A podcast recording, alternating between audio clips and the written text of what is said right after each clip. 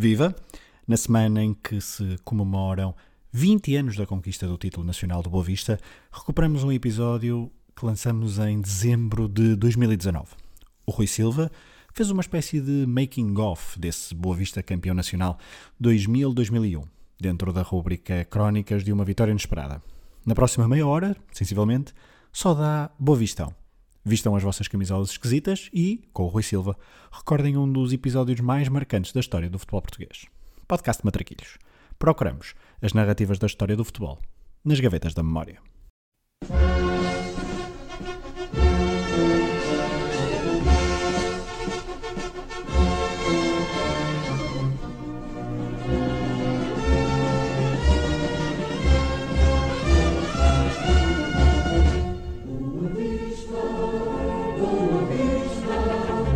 Estádio do Bessa, 18 de maio de 2001.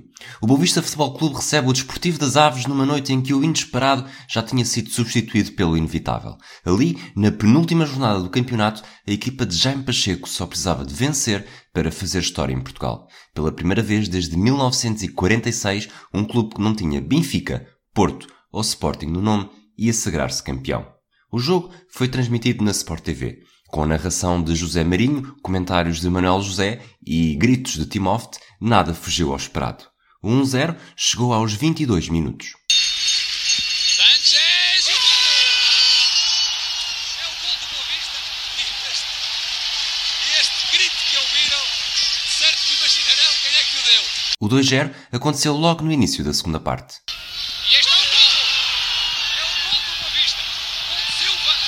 O 3-0 confirmou o inevitável aos 64 minutos.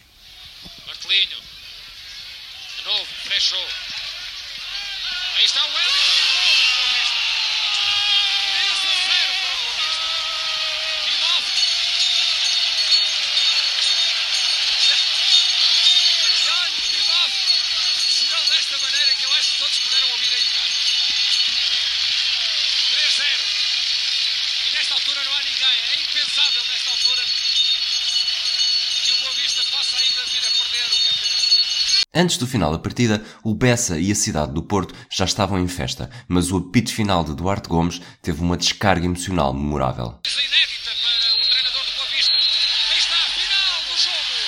O Boa Vista campeão nacional, época 2000-2001. Aí está. Já ninguém consegue controlar os jogadores do este título arrancado a ferros, vitória por 3 a 0. Finalmente, o Boa Vista gritava a plenos pulmões que era campeão. Os jogadores podiam dizer que tinham escrito um capítulo inesquecível do futebol português. Ali, num ano em que o Sporting reagiu mal ao final do jejum, o Futebol do Porto teimou em reencontrar-se e o Benfica ainda estava a libertar-se da era de Vale Azevedo, os achadrezados confirmaram os sinais de ameaça que vinham a dar há muito tempo. Quando é que terá começado? Qual foi a primeira peça deste Boa Vista campeão? O que esteve na origem? Vamos puxar a fita atrás e recordar as figuras e os momentos que contribuíram para este feito histórico. Prontos para a viagem? Vamos até 1991.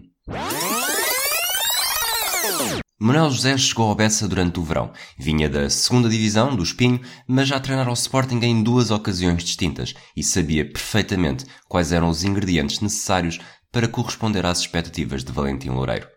O Boa Vista já não era um clube qualquer nesta altura. Vencera três taças de Portugal na década de 70 e contava com nove participações nas competições europeias. Já tinha eliminado clubes como o Atlético Madrid e Fiorentina, mas nunca passara da segunda ronda. O objetivo para esta década era claro, elevar a fasquia, tanto em Portugal como na Europa, e o plantel ajudava, sendo uma mistura de experiência com juventude, de solidez com irreverência. Se Gabriel Alves falava da força da técnica contra a técnica da força, Manuel José conseguia formar um 11 tecnicamente forte e com uma força técnica de registro.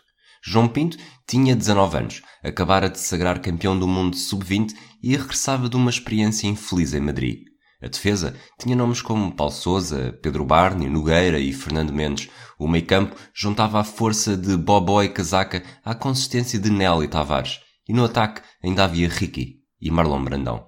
Não se sabia onde poderia chegar este Boa Vista, mas o duelo na Taça UEFA com o Inter, campeão em título da prova, ajudou a esclarecer muita gente. A equipa de Milão tinha vários campeões do mundo, como Bergomi, Brema, Matthaus e Klinsmann, mas saiu derrotada do Bessa por 2-1 E não foi além de um nulo em Itália. A surpresa foi enorme. Os Nerazzurri tinham confessado que não conheciam os jogadores do Boa Vista e o guarda-redes Walter Zenga até dissera que a única coisa que sabia sobre o clube é que tinha camisolas esquisitas. No Giuseppe Meazza, depois do choque, a equipa do Boa Vista não deixou que a arrogância e a presunção dos italianos passassem em claro. Coelho não teve dúvidas. Conseguimos contrariar o favoritismo do. Penso que o Inter também menosprezou um pouco a equipa do Boa Vista, dizendo que conheciam o Boa Vista pelas camisolas. Penso que agora vão começar a conhecer melhor o Boa Vista e, e, não, e, não, e espero que não seja só pelas camisolas. Casaca disse tudo o que pensava e o que não pensava. Eu penso que talvez no subconsciente de alguns jogadores houvesse um menosprezo da, da nossa equipa. Uh, Uh, pelas próprias declarações, até do próprio guarda-redes e isso, mas uh, uh, penso que nós tentamos controlar e controlamos bem o Inter. O Inter penso que não está bem, não é?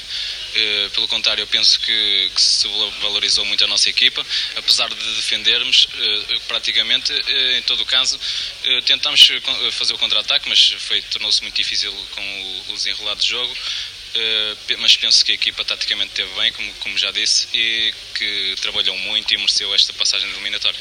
E reparem como Manuel José, igual a si mesmo, vai subindo de tom enquanto fala. Aceitámos com toda humildade, portanto, o favoritismo que era atribuído ao Inter, e com toda a razão, era o tentor da taça, é um colosso do futebol mundial, uh, mas dissemos sempre que a eliminatória uh, não, estava, não estava perdida, que ia ser disputada até o, o último minuto, que não há vencedores nem vencidos antecipados e, portanto, penso que provamos precisamente isso. Penso que há, de facto, muito mérito da nossa parte, há algum do mérito da parte do Inter, acima de tudo, porque não se preocuparam com a Boa Vista, não foram cuidadosos, não foram rigorosos, penso que não foram profissionais, porque foram, de facto, muito arrogantes. E eu penso que em tudo na vida, tudo deve ser feito com profissionalismo. E o Inter não fez isso. E pagou caro. A campanha na Taça UEFA morreu logo a seguir, com o Turino, mas este Boa Vista ainda tinha uma palavra a dizer em Portugal. No campeonato, conseguiu um total de 3 vitórias, 2 empates e apenas uma derrota contra os três grandes. A verdadeira festa foi, ainda assim, na final da Taça de Portugal contra o Futebol Clube do Porto. A 24 de maio de 92, no último jogo da época, a aposta de Valentim Loureira e Manuel José deu frutos. Com gols de Marlon Brandão e Ricky, o Boavista venceu o Futebol do Porto por 2-1 e conquistou o primeiro troféu da década. Manuel José falou num desfecho lógico. Primeira parte tivemos algum receio, na segunda parte fomos de facto o verdadeiro Boa Vista e pronto, isto é de facto o corolário lógico de um trabalho, de um grupo que foi de facto muito unido, uh, um grupo que acreditou sempre, a tal aposta que tínhamos feito na primeira eliminatória contra contra o Lourosa, a aposta que tínhamos feito em ganhar a Taça de Portugal aconteceu por mérito dos jogadores, única e exclusivamente.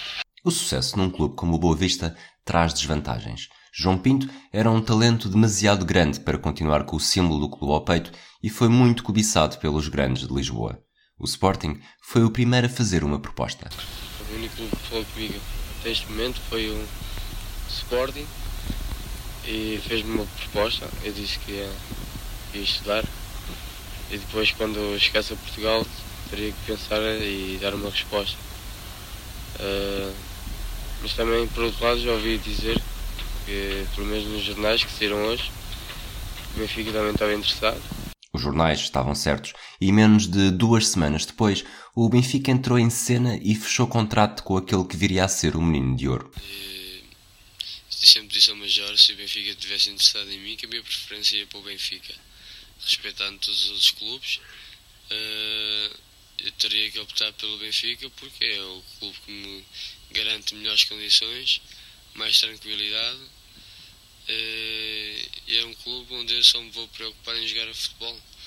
Isso é ótimo. Depois de, de Boa Vista, uh, desta estabilidade que eu tive no Boa Vista, só poderia escolher um clube como o Benfica, porque, como sabe, eu estive em Madrid e as coisas não correram muito bem fiquei um pouco traumatizado com aquilo e só poderia ter escolhido um clube como o Benfica. A transferência de João Pinto para o Benfica ajudou o Boa Vista a ter a primeira peça do puzzle do plantel de 2001, Rui Bento. O Piccolo Baresi, como lhe chamou Sven Goran Eriksson um dia, ia fazer o caminho inverso, tornando-se o primeiro futuro campeão a chegar ao Bessa. Este esquema de negociações do Boa Vista foi essencial durante toda a década. Os melhores jogadores saíam para os grandes, mas os Xadazados tinham uma capacidade impressionante para potenciar os cedentes que eram libertados de Benfica, Sporting e Futebol Clube do Porto. Isso, e claro, o talento para substituir uma grande estrela por outra. João Pinto foi uma perda significativa, mas o Boa Vista foi ao Brasil descobrir Arthur. A temporada 92-93 começou da melhor maneira, com a conquista da Supertaça frente ao Porto, mas a relação entre Manuel José e Valentim Loureiro e os próprios adeptos começou a azedar por culpa de alguns maus resultados. Ainda assim, os achadazados regressaram ao Jamor no final da época, onde perderam com o Benfica por 5-2 e viram o seu tridente ofensivo, composto por Ricky, Arthur e Marlon Brandão, marcar 35 golos durante todo o campeonato. O crescimento do Boa Vista era sustentado e em 93-94 o clube superou pela primeira vez a segunda ronda de uma prova europeia. Aliás, os achadrazados só caíram mesmo nos quartos de final, contra os alemães do Karlsruhe, de Kahn, Novotny e Bilic. Antes, tinham eliminado a União Luxemburgo, a Lazio e os gregos do Ofi de Creta. O verão foi quente, não tanto como o de 93 na segunda circular, mas a saída de Nelo e Tavares para o Benfica deram origem a um bate-boca entre presidente e treinador. E quem decide destas grandes transferências, sem ter necessidade de auscultar o treinador, sou eu. Olha, eu digo-lhe isto e digo isto com amizade e o Major vai-me ouvir e não vai levar isto a mão. Às vezes aturar o Major é pior que ir a pé a Fátima. Dentro de campo, a equipa não se ressentiu. O Romeno Timóteo chegou do Futebol Clube do Porto e houve três jovens da formação que se estrearam no plantel sénior. Nuno Gomes, Martelinho e Jorge Silva. A temporada foi fraca, mesmo com Timóteo e Sanches a darem espetáculo no meio campo, e deu origem a uma última época de Manuel José no clube, em 95-96. Litos e Ricardo, dois futuros campeões, foram recrutados nos escalões secundários – e pela primeira vez em cinco anos o Boavista não ia jogar na UEFA. A concentração a nível doméstico garantiu um novo folga a um Boavista que tinha Arthur a explodir definitivamente, Nuno Gomes a assumir-se e um platel com qualidade transversal para ameaçar o Sporting no terceiro lugar, mesmo até ao final da temporada. O Benfica voltou a entrar no esquema. Manuel José seguiu o mesmo caminho que muitos dos seus ex-jogadores, como João Pinto, Samuel, Fernando Mendes, Nelo e Tavares, e foi para a luz, abrindo espaço para uma transição conturbada. O verão de 96 ficou ainda marcado pela saída de Arthur para o Futebol Clube do Porto, que se deu em troca Jorge Couto, outro futuro campeão, e Latapi. A melhor contratação foi o holandês Jimmy Hasselbank, recrutado ao campo maiorense. A renovação irrepreensível operada por Valentim Loureiro no plantel não se alargou ao banco de suplentes.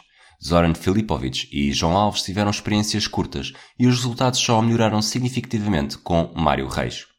A chegada do terceiro treinador da época assumiu um protagonismo indiscutível na evolução em 97, no ano em que Valentim passou o testemunho ao filho João.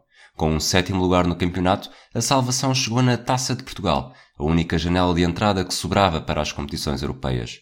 Quis o destino que o duelo no Jamor fosse contra o Benfica, de Manuel José.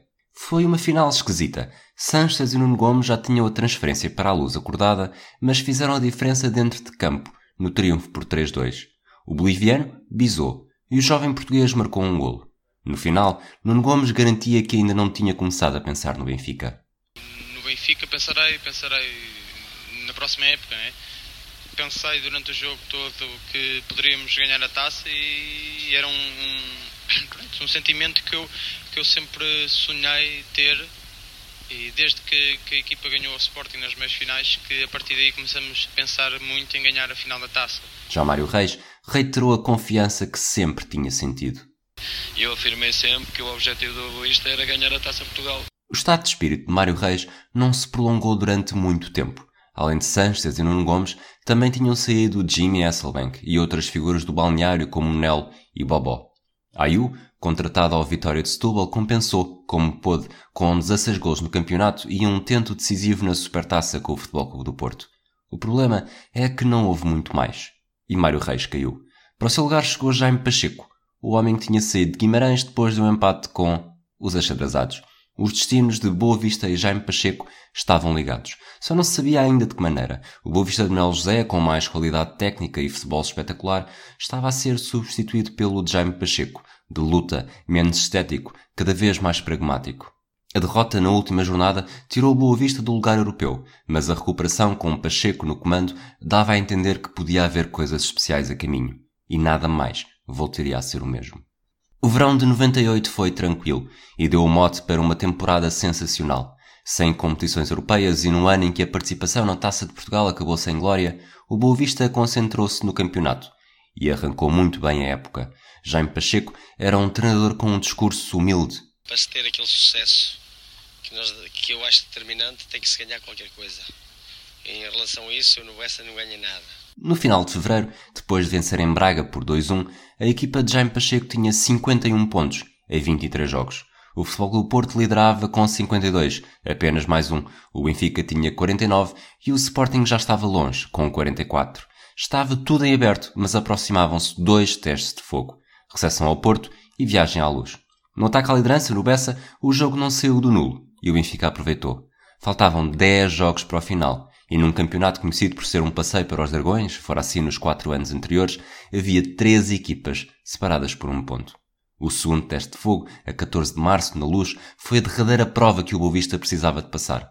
O título não era apenas uma miragem, mas não era isso que estava a ser discutido. Era se este Boa Vista, um excêntrico clube de segunda linha fora da órbita dos grandes, conseguiria mesmo afirmar-se como aspirante legítimo até ao fim. Ganhar já seria importante, mas o que se passou naquela tarde contra o Benfica de Sunas com a armada de britânicos em campo, Gary Charles, Steve Harkness, Michael Thomas, Mark Pembridge, Dean Saunders, foi muito mais.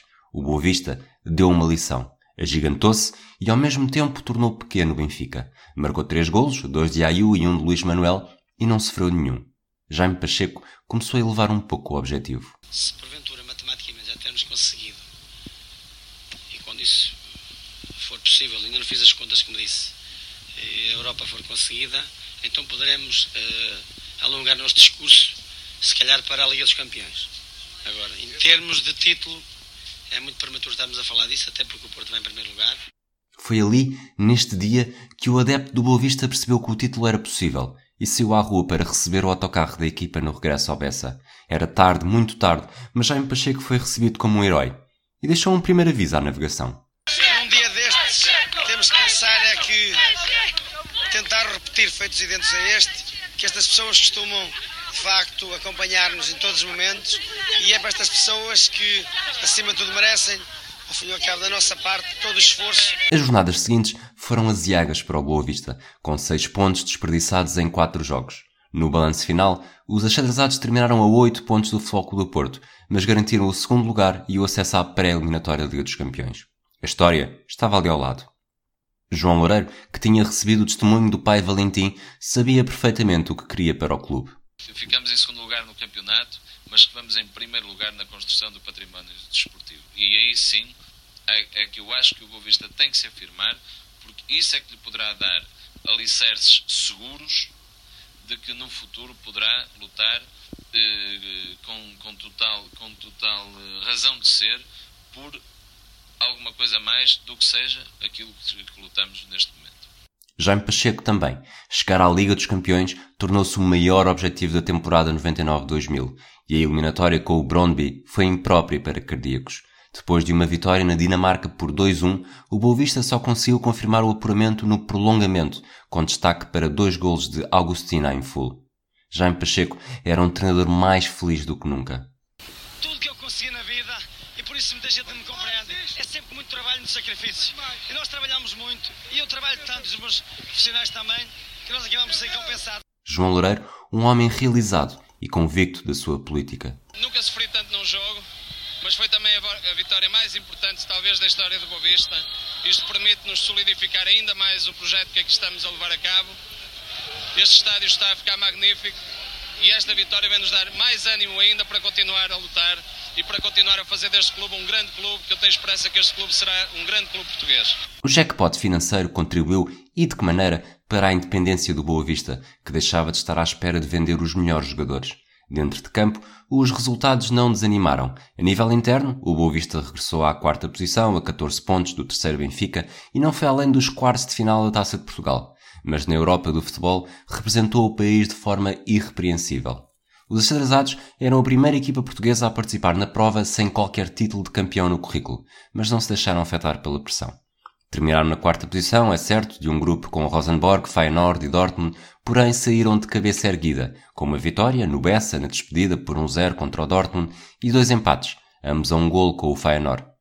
Que boa vista poderia ser este no futuro? Portugal, a Europa e o resto do mundo estavam prestes a descobrir e a escrever-se história. Portugal vivia um período diferente, à falta de melhor palavra. No verão de 2000, o Sporting era campeão. A seleção nacional tinha conseguido um memorável desempenho na fase final do Europeu e o Boa Vista preparava-se para escrever a página mais surpreendente do futebol português.